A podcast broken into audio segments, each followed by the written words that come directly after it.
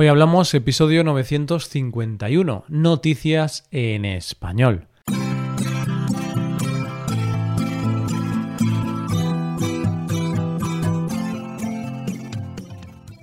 Bienvenido a Hoy Hablamos, el podcast para aprender español cada día. Ya lo sabes, publicamos nuestro podcast de lunes a viernes. Si quieres ver la transcripción completa, una hoja de trabajo con ejercicios y con explicaciones, visita nuestra web hoyhablamos.com. Hazte suscriptor premium para acceder a todo ese contenido. Hola, oyente, ¿cómo estás?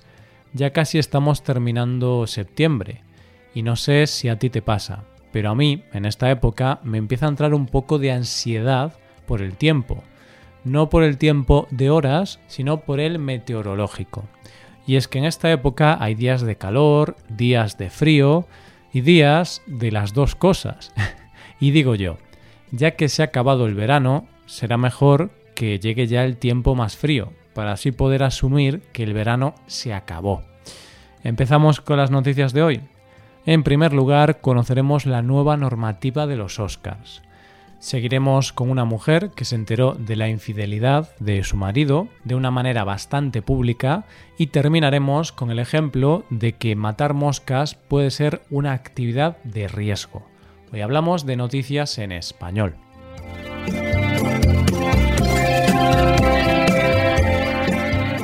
Una de las cosas más maravillosas y enriquecedoras que nos ofrece el mundo en que vivimos es su enorme diversidad. Tal es la diversidad que no existen dos personas exactamente iguales, ni los gemelos. Todos y cada uno de nosotros somos diferentes y únicos. Pero aunque todos somos únicos y diferentes, la sociedad se encarga de colocarnos en diferentes grupos, en los que, digamos, compartimos características comunes. Es decir, puedes pertenecer a un grupo según tu sexo, según tu etnia o raza, según tu edad, según el lugar donde naciste o viviste, según tu poder adquisitivo o según tu orientación sexual. Todos estos grupos han existido desde el principio de los tiempos, es decir, siempre ha habido hombres y mujeres, gente de diferentes razas y etnias, o gente con diferentes orientaciones sexuales, siempre. Pero es cierto que durante mucho tiempo, y aún hoy en día, los protagonistas de series o películas que deberían ser un reflejo de la sociedad, normalmente, o por lo menos en su mayoría, han cumplido los estándares de hombre blanco heterosexual. Y es por eso que la Academia de Cine de Hollywood ha puesto nuevas normas para sus premios. Y esa es precisamente nuestra primera noticia de hoy. Lo normal cuando se entregan los Oscars es que la película más premiada sea una película protagonizada por hombres blancos heterosexuales. Aunque obviamente hay excepciones, como el caso del año pasado de Parásitos cosa que desde hace años le supone innumerables críticas, al no favorecer la diversidad, ya que existen buenas películas protagonizadas por homosexuales, gente de otras razas o por mujeres. Y es por eso que la Academia ha decidido cambiar sus reglas para todas aquellas películas que decidan optar al premio a Mejor Película a partir de 2024, para así exigir diversidad en los premios. ¿Cuáles son estas nuevas reglas? Las nuevas condiciones son cuatro y cada una de ellas afecta a un grupo diferente dentro de la producción general de una película. Es decir, que un punto se refiere a lo que se ve en la pantalla, otro al equipo técnico, otro a las distribuidoras y productoras y otro al equipo de marketing. Y en rasgos generales, relacionado con lo que se ve en la pantalla, dice que al menos uno de los protagonistas debe ser de una raza o etnia diferente a la blanca, que al menos un 30% de los actores secundarios deben ser mujeres, de una etnia minoritaria, personas LGTBI o personas con algún tipo de discapacidad, y que la temática o el argumento trate sobre mujeres, una etnia poco representada, colectivo LGTBI o personas con discapacidad. Y luego, en lo que se refiere a los demás equipos, indica básicamente que tienen que estar representados estos colectivos que la academia llama minoritarios y que, por ejemplo, dos jefes de equipo pertenezcan a estos grupos.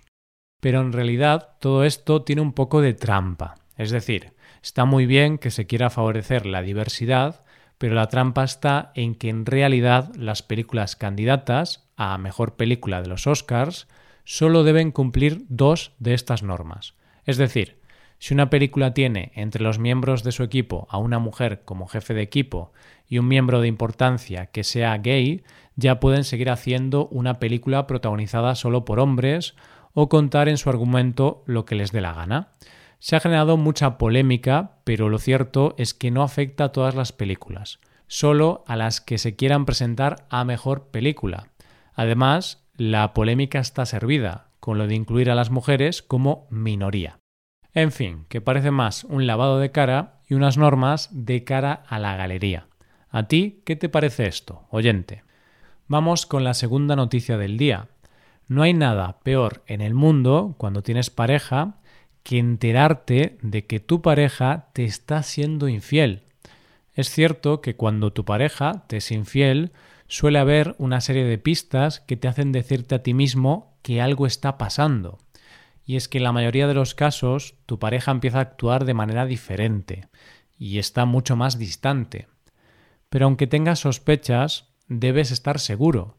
Y la manera de enterarte de que en realidad esa infidelidad está pasando Puede que sea porque lo descubras por ti mismo, que te lo cuenten terceras personas o que te lo confiese tu pareja. Pero lo cierto es que puede haber otras maneras más sorprendentes. Y si no te lo crees, atento a la segunda noticia de hoy.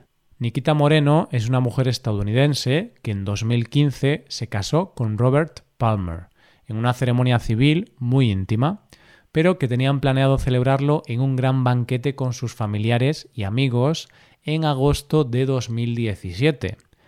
Pero lo cierto es que 2017 no empezó bien para la pareja, ya que Robert se empezó a mostrar un poco raro, y un día después de visitar un lugar donde poder celebrar el banquete de su boda, Robert le dijo a Nikita que necesitaba espacio para pensar, y ella se fue unos días para darle ese espacio, pensando que estaba agobiado por la boda.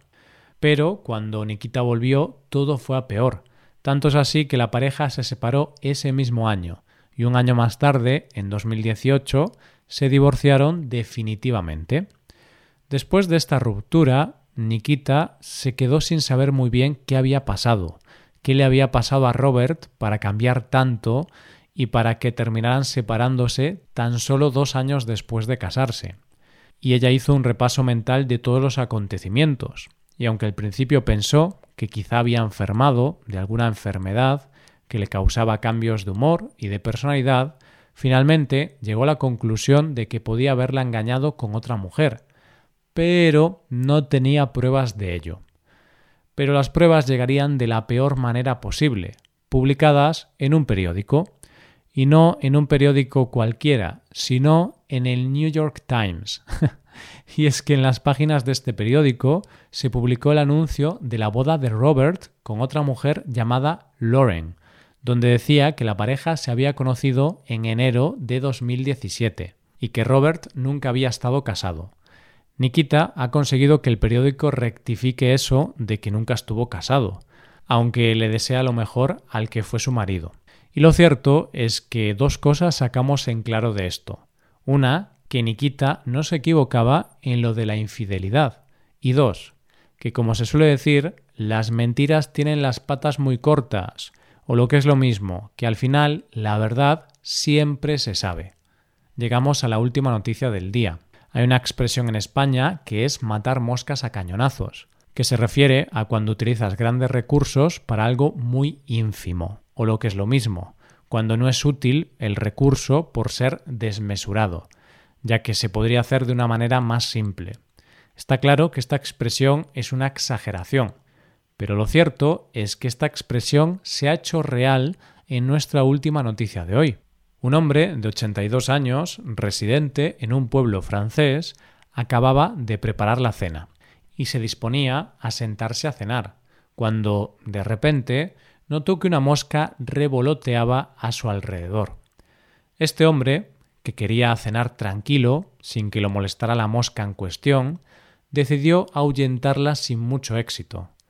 La mosca, a pesar de los esfuerzos del hombre para que se fuera, seguía revoloteando a su alrededor y molestando, por lo que el hombre decidió matarla. Este pobre hombre, para matarla, decidió hacer uso de un matamoscas eléctrico, y cuando lo usó, explotó su casa.